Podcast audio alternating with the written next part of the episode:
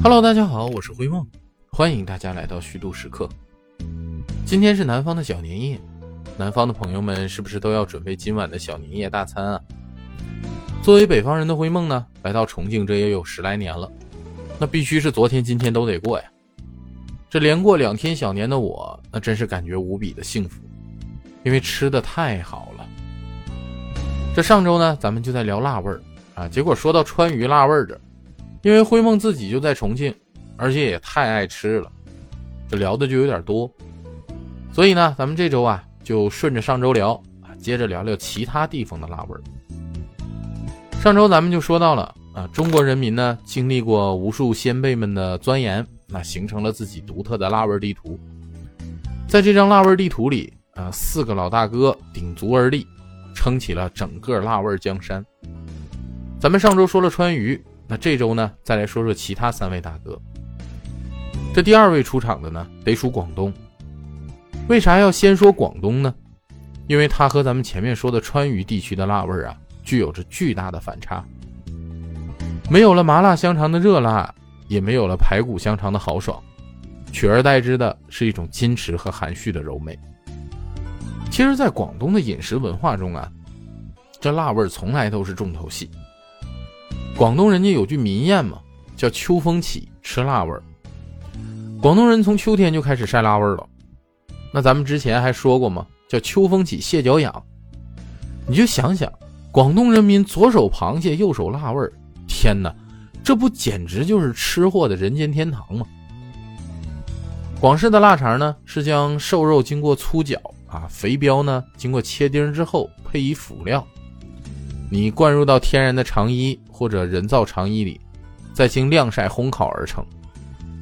这因为这里边啊加入了较多的蔗糖和酒，那在风味上呢就少了麻椒、花椒，多了酒香和微甜。加之高热高湿的环境啊，使广式腊肠形成了独特的风味甜中带酒的感觉呢，令人似醉非醉啊，入口酣畅。这从外观上看啊。广式腊肠也要比川渝麻辣香肠更婉约些，有着外形美观、色泽明亮、香味醇厚、鲜味可口、皮儿薄肉嫩的特色。当然了，广式腊肠也不仅有窈窕细溜的面孔，也有胖乎乎的可爱样貌。你看东莞那个腊肠就是，在绑结时候呢间隔较短，吊晾起来的时候啊就变成了半指长的椭圆小肉球。这种腊肠因为分节过多，那吃起来呢口感就更加劲道。有时候啊，也有一口吞进嘴里的冲动。这你体验满满的肉米啊，冲破肠衣，在嘴中爆炸的那种感觉。这广式腊肠最星光闪耀的吃法，那莫过于辣味煲仔饭了。辣味和煲仔饭相互成全啊，让它成了煲仔饭当中最靓的仔。煲仔饭源自广东广州。是以砂锅作为器皿煮米饭，而广东呢称砂锅为煲仔，所以啊故称煲仔饭。这煲仔饭的历史渊源可以追溯到两千多年前的中原地区啊。根据《礼记注书》等书记载吧，这周代八珍中的第一珍和第二珍，那就和煲仔饭的做法一样，只不过呢是改用了黄米做原料罢了。你可以见得，当时的煲仔饭就已经很名贵了。按韦巨源所写的食谱上所记，到了唐代呢，这种饭呢叫玉皇王母饭。一般而言，辣味煲仔饭呢是生米生菜一锅煮就，洗米上锅，煮到六七成熟的时候呢，揭开盖子，加入广式腊肠，沿煲边儿呢啊淋上酱汁、香油，微火焖至米饭收水，起锅巴。起盖之后，加入香葱，啊，铺上青绿的油菜。做这个菜呀，最注意的就得是饭菜要坚固，那这就是火候了。当然，川渝地区除了香肠，还有辣兔子啊，什么这些乱七八糟的。那什么都吃的广东人，自然不能只让广式香肠专美人前。在广东啊，风辣的鸭润和腊肉、腊鸭、腊肠一样普遍。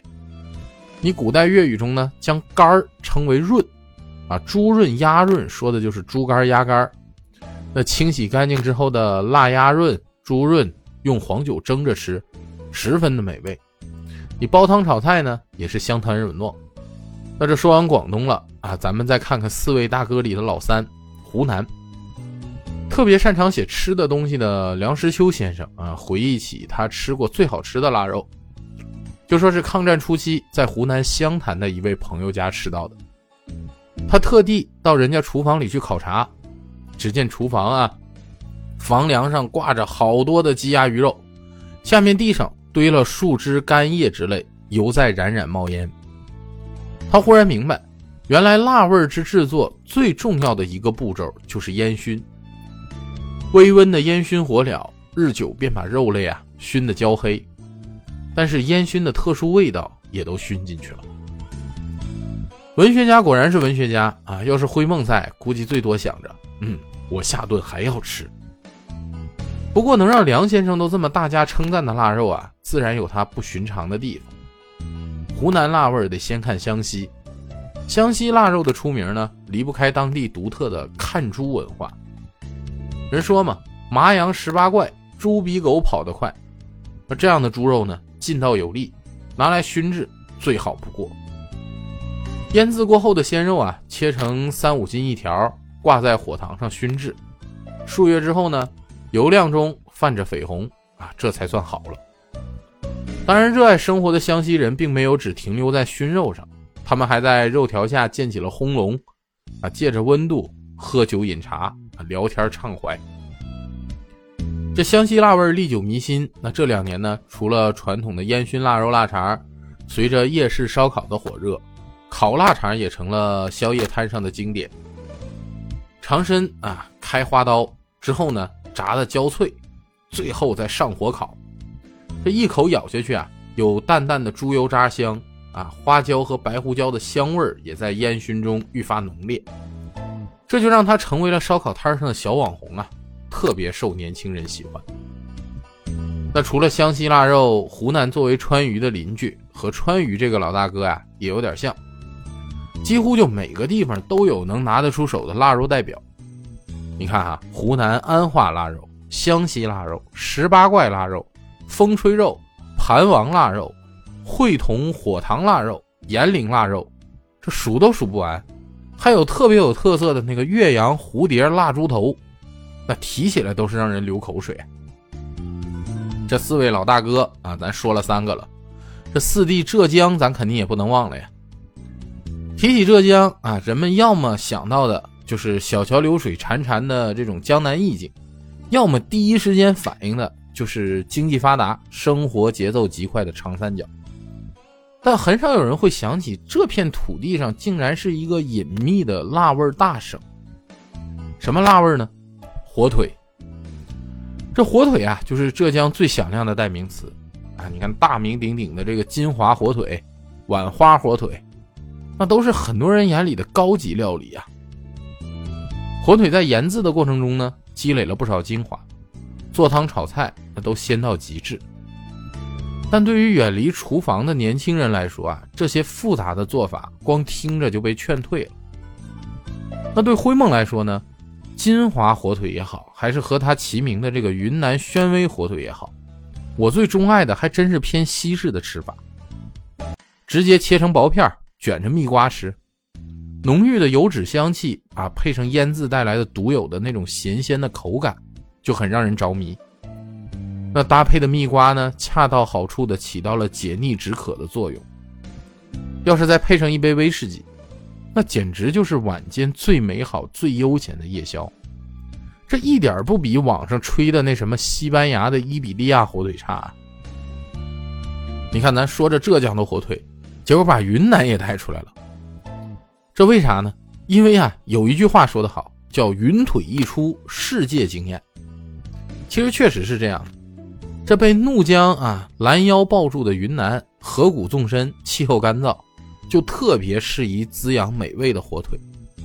云南的火腿也不少，不光只有宣威火腿，还有什么邓诺火腿、老挝火腿、撒坝火腿、无量山火腿，那数不胜数。而且比起西方啊各种火腿的高贵吃法啊，或者咱们金华火腿啊，用来制作国宴啊，制作以前。封建时期那些上贡的皇家贡品菜肴之外，咱们中国的云腿最厉害的地方啊，就在于它能渗透在平民的生活之中。你把云腿放进早餐的这种酥包中啊，就变成了云腿小饼嘛。你要再给它做到月饼里，那就是现在最流行的云腿月饼啊。那有一种大隐隐于市的气度。而且云南还有一种特殊的火腿吃法，叫做蜜饯火腿。你将火腿切成小丁儿，啊，用蜂蜜浸润一晚，第二天用盖碗隔水蒸一个小时，甜咸交织。可谓点心界的金不换呢。这咱扯的就有点远了。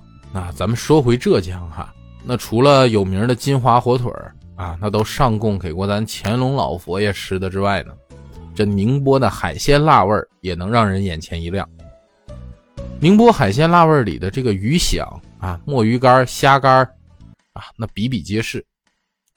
你要是在海边走一走啊，阳光透过晒干的这鱼响。将波光粼粼的海面折射的呀，就更加的金光闪闪。这些海鲜辣味吃起来呢，少了一点鲜活海鲜的鲜美，但是啊，多了一份时间沉淀带来的美味。你吃着就都感慨，我们的祖先啊，怎么就那么能研究吃？咱们说完这辣味地图上的四个大哥呢，好像都偏南方，所以说呀，这辣味地图就有人说了，这也不完整啊。顶多算是辣味半壁江山，但您别着急，这北方啊也有辣味北方历来冬天寒冷啊，保存食物呢也要简单些，所以好像辣味儿没那么出名。但其实北方的辣味儿也是独具风味的，要不咋能和这么四个老大哥平起平坐，稳稳占据半壁江山呢？这不仅仅是香肠，你看哈，这陇西的火腿、长野的腊驴肉、开封的腊羊肉，还有北京的青酱肉。那都是北方辣味儿中的经典代表。相传清朝时候，光绪二十六年，慈禧太后老佛爷携光绪皇帝避难西安，陕南的地方官吏就曾进贡腊肉御用。慈禧老佛爷吃了之后，那是赞不绝口啊。但咱今天先不说西安的腊肉，咱们就拿皇城脚下的青酱肉来聊一聊。这北京的青酱肉呢，与金华火腿、广东腊肉。并称为中国三大名肉，又名呢京式火腿是中国特色的传统名食啊，也是咱北京著名特产。这种肉啊，创作至明代，至今已经有四百多年历史了。早年间呢，多由山东的饭庄制作，而山东人呢，把酱油啊称为青酱，所以呢，这种酱肉啊就叫青酱肉了。好的北京青酱肉做出来呀，色泽酱红，肉丝分明，入口酥松，清香鲜美，利口不腻。你把肥肉切成薄片啊，那是品莹透明啊；瘦肉片呢，那则是不柴不散，风味独特。那这青酱肉怎么做呢？这青酱肉啊，得先将猪后腿的腿骨剔出来，然后把整个猪后腿腌七天，再在酱油缸里泡八天。这一般啊，每年腊月腌制，然后呢风干风透，直到次年开春这时候啊，火腿表面有油渗出了，就成了。这个时候的青酱肉，肉香扑鼻，清咸不腻，而且可以存放的时间特别长，可以存放两年。不过今天提起辣味儿呢，早已经不是单纯人们说留住时间的这种秘密智慧了。更代表了一种难舍难分的家乡味道。对现代人来说，那辣味儿啊，几乎就等于年味儿。要是能在奋斗打拼的异乡吃到一份独属于家乡的辣味儿，那就感觉这一年的拼搏都是值得的。《舌尖上的中国》不都说吗？这是盐的味道，风的味道，阳光的味道，也是时间的味道，人情的味道。不过现在也好。这科技越来越发达了，这地球都是个村了，啊，咱在哪个地方基本都能买到自己家里的特产，实在不行还有万能的某宝呢，不是？这再过几天就是除夕了啊，那灰梦和大家一起辣味吃起来，欢欢喜喜的辞别人寅虎年，迎接癸卯兔年，大家说好不好？